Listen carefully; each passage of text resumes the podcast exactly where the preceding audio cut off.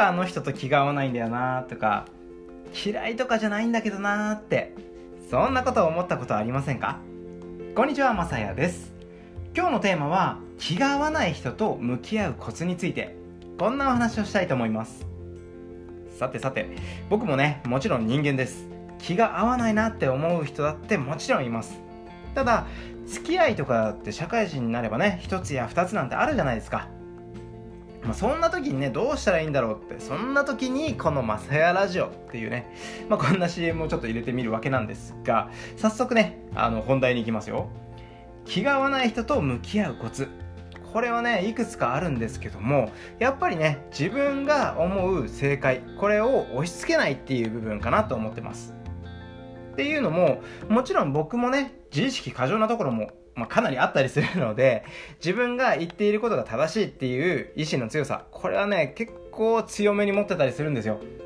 ただ正解不正解がない問題に当たってしまった時っていうのは価値観の問題になってきたりすることってないですかね。そうなった時に自分の思う正解を押し付けてしまうとお互いに対立し合ってそれで終わってしまうんですよ。ただ勘違いしないでほしいのは別に全てのプライドを捨てて全て相手に乗っかれっていうわけではないんですよ。自分はこう思うけど相手はどう考えてるんだろう。そんなことをね少しでもそういう考えを持ってれば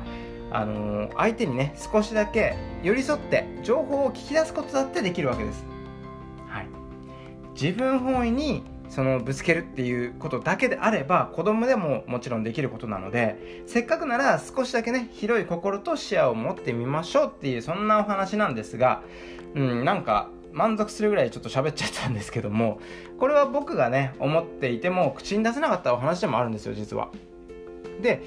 どうしてもね人と話をするっていうこと、まあ、このこと自体が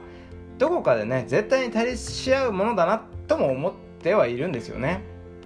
でそれをぶつかり合って切磋琢磨できる関係性で入れる人。これをねどれだけ増やせるかが、まあ、今後生きていく上でね必要な人間関係だとも思うしだからといってね関係性っていうもの自体ができてもいないのにぶつかり合ったところでそこには何も生まれないよなっていうところに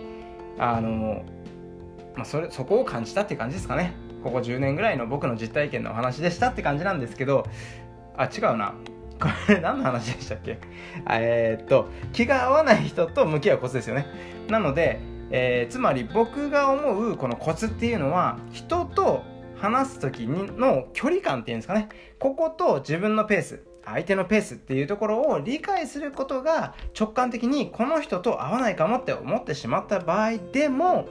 対応できてぶつかり合うんじゃなくて話をしてみてもこれもしかしたらね合うかもしれないぞっていうそういう考えを持つことで、まあ、結果的に損しない人間関係が築けるんじゃないかなって思ったよっていう今日の話ですと。はいまとまりましたね。ということでちょっとね、あのー、人間関係とかの話っていうのとか、まあ、体験談っていうのもこういうところで入れていくと面白いかなと思ってちょっと取り入れてみました。最後まで聞いていただきありがとうございますということです。はい。またねいろいろな経験談や学びのあるお話っていうのもできたらと思いますのでよかったらフォローお待ちしております。ご清聴ありがとうございました。また次の放送でお会いしましょう。バイバーイ。